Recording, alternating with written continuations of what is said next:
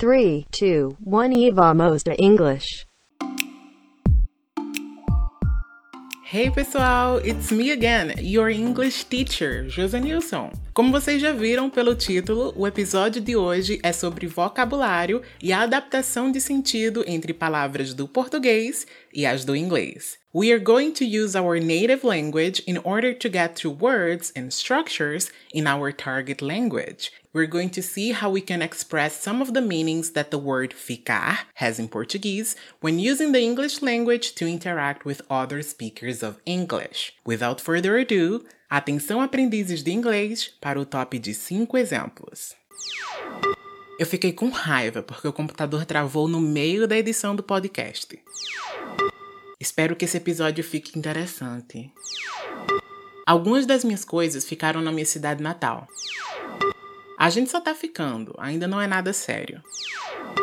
As nossas casas ficam em prédios diferentes. E viram aí, se ligaram nos exemplos? Apesar de todas essas frases conterem o verbo ficar, ele tem sentidos diferentes em cada uma delas. Até aí tudo bem. A questão aqui é que Enquanto em português esses múltiplos sentidos podem ser representados por uma mesma palavra, em inglês não funciona bem assim. Por isso, no episódio de hoje, vamos falar de quais estruturas usamos na língua inglesa quando queremos expressar cada um desses cinco sentidos que eu trouxe para vocês nos exemplos. E aí, shall we?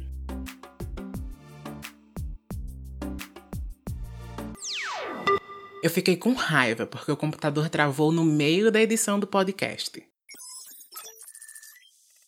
Nesse primeiro caso, significando o processo de sentir uma emoção em consequência de algo, nós vamos utilizar o verbo get mais a emoção que se sente. Então, logo, se a gente fizer a adaptação da nossa frase, vai ficar algo do tipo: I got mad because my computer froze midway editing the podcast. Então, aí eu usei get, só que no passado, porque a frase estava no passado originalmente, eu fiquei. Então, I got mad Fiquei com raiva. I got mad because my computer froze midway editing the podcast. Vejamos mais um exemplo, não meu agora, mas de um vídeo no YouTube.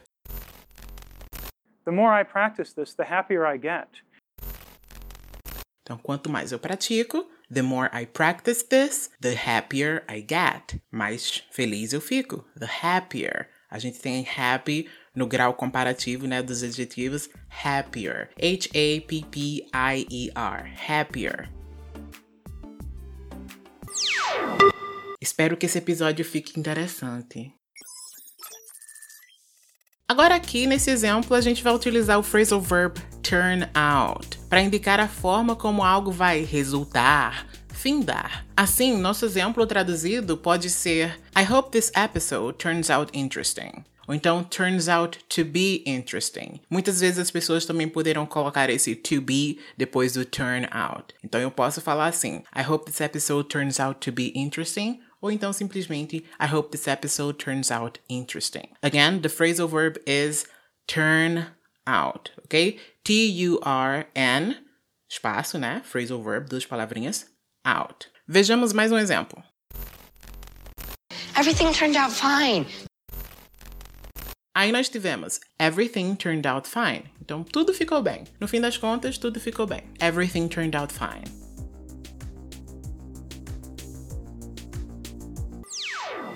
Algumas das minhas coisas ficaram na minha cidade natal.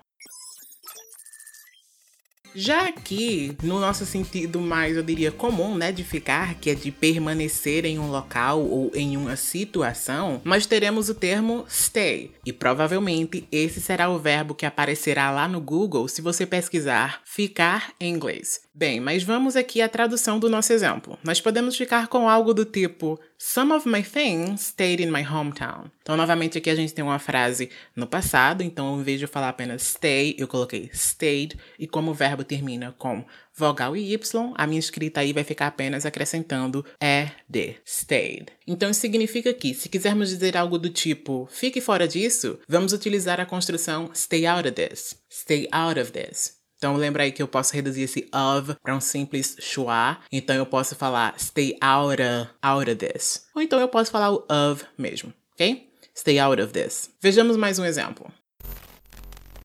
So we're staying? Aí nós tivemos uma pergunta, só que com estrutura de afirmação, né? So, we're saying. Então a gente vai ficar a gente está usando aí o present continuous para falar de algo que a gente está jogando para o futuro, né? Quando é um arranjo, um combinado, é a gente usa o simple present para falar de futuro, futuro próximo, né? Novamente o exemplo aí foi so we're saying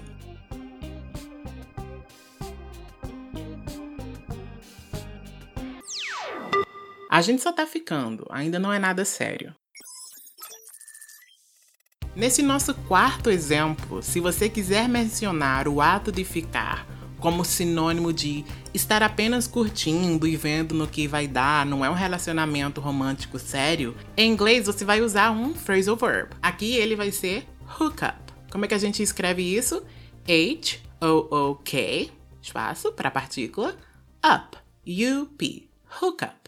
Então, traduzindo o nosso exemplo, a gente vai ter assim: We're just hooking up. It's nothing serious yet. We are just hooking up. Então, a gente tem aí o present continuous, que é algo que está acontecendo, né? Faz parte da nossa rotina atual, da nossa situação atual. And it's nothing serious yet. Não é nada sério ainda. Yet. Ou seja, pode ser que ainda se torne algo sério. Como é de praxe, vamos a mais um exemplo just for good measure. You hooked up with Linus? Aí nós temos assim, you hooked up with Linus? E aqui eu quero destacar para vocês a preposição que a gente usa com esse phrasal verb, que é with. Então você ficou com tal pessoa? Você ficou com Linus? You hooked up with Linus? Novamente aqui, interessantemente, nós temos uma pergunta, só que a estrutura né, da frase, a sintaxe dela, está na estrutura de afirmação. A questão da pergunta vai ficar na entonação com a qual eu faço essa pergunta com estrutura de afirmação. You hooked up with Linus? A preposição que a gente usou aí foi with. W-I-T-H.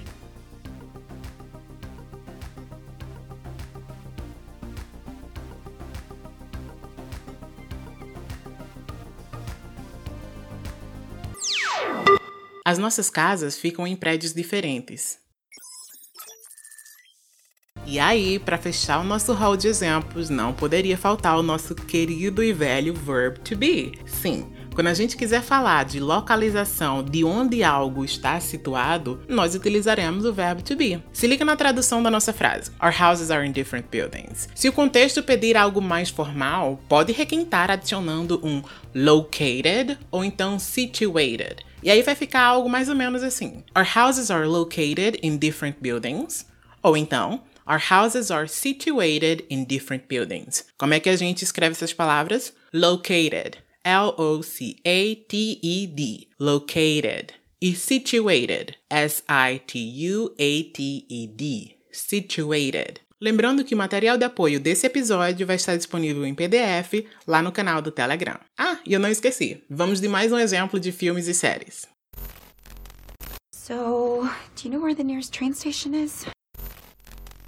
Aí nós temos uma pergunta, né? Uma indirect question. A gente tem assim: Do you know where the nearest train station is? Então, a primeira parte é uma pergunta, do you know? E a segunda parte tem estrutura de afirmativa, where the nearest train station is. A gente pode traduzir aí como é, professor, onde é a estação de trem mais próxima? Sim. A gente também pode traduzir como fica, onde fica a estação de trem mais próxima? Também. Então por isso que eu coloquei aqui esse exemplo. Do you know where the nearest train station is? Algumas pessoas podem falar onde fica e outras pessoas onde é. Não importa aí qual verbo você vai utilizar, eles vão ter o mesmo sentido.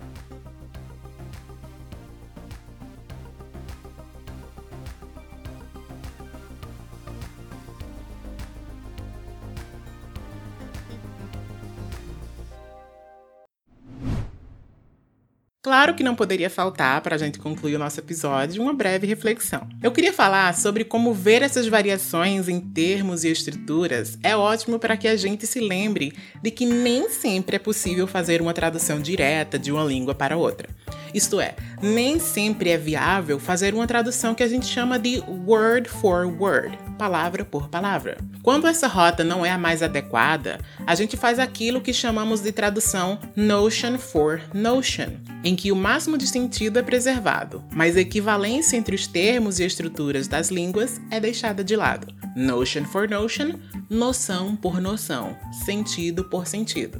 E aí eu tenho uma sugestão para você que é a de que você tente criar exemplos com cada uma dessas estruturas que eu trouxe aqui hoje, exemplos que sejam baseados na sua vida ou de personagens de livros, séries ou jogos que você gosta. É crucial que a língua que você aprende seja utilizada para falar de coisas com as quais você se importa. Por isso, eu sempre clico nessa tecla dos exemplos fundamentados na sua realidade, nas dos seus amigos e parentes, nas das figuras públicas que você acompanha ou nas histórias que você consome consome. Os exemplos de hoje não foram simplesmente criados do nada. Eu peguei exemplos da minha vida e exemplos da vida de personagens de séries que eu assisto. E não se esqueça de praticar na variação com os tempos verbais. Assim, você pratica os conhecimentos novos enquanto reforça aqueles que já conhece há um tempo.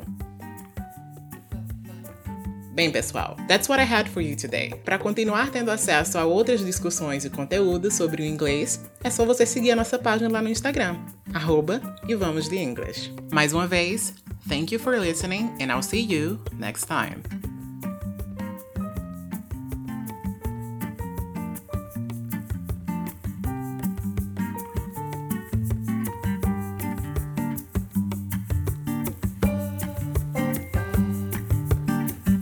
That's all.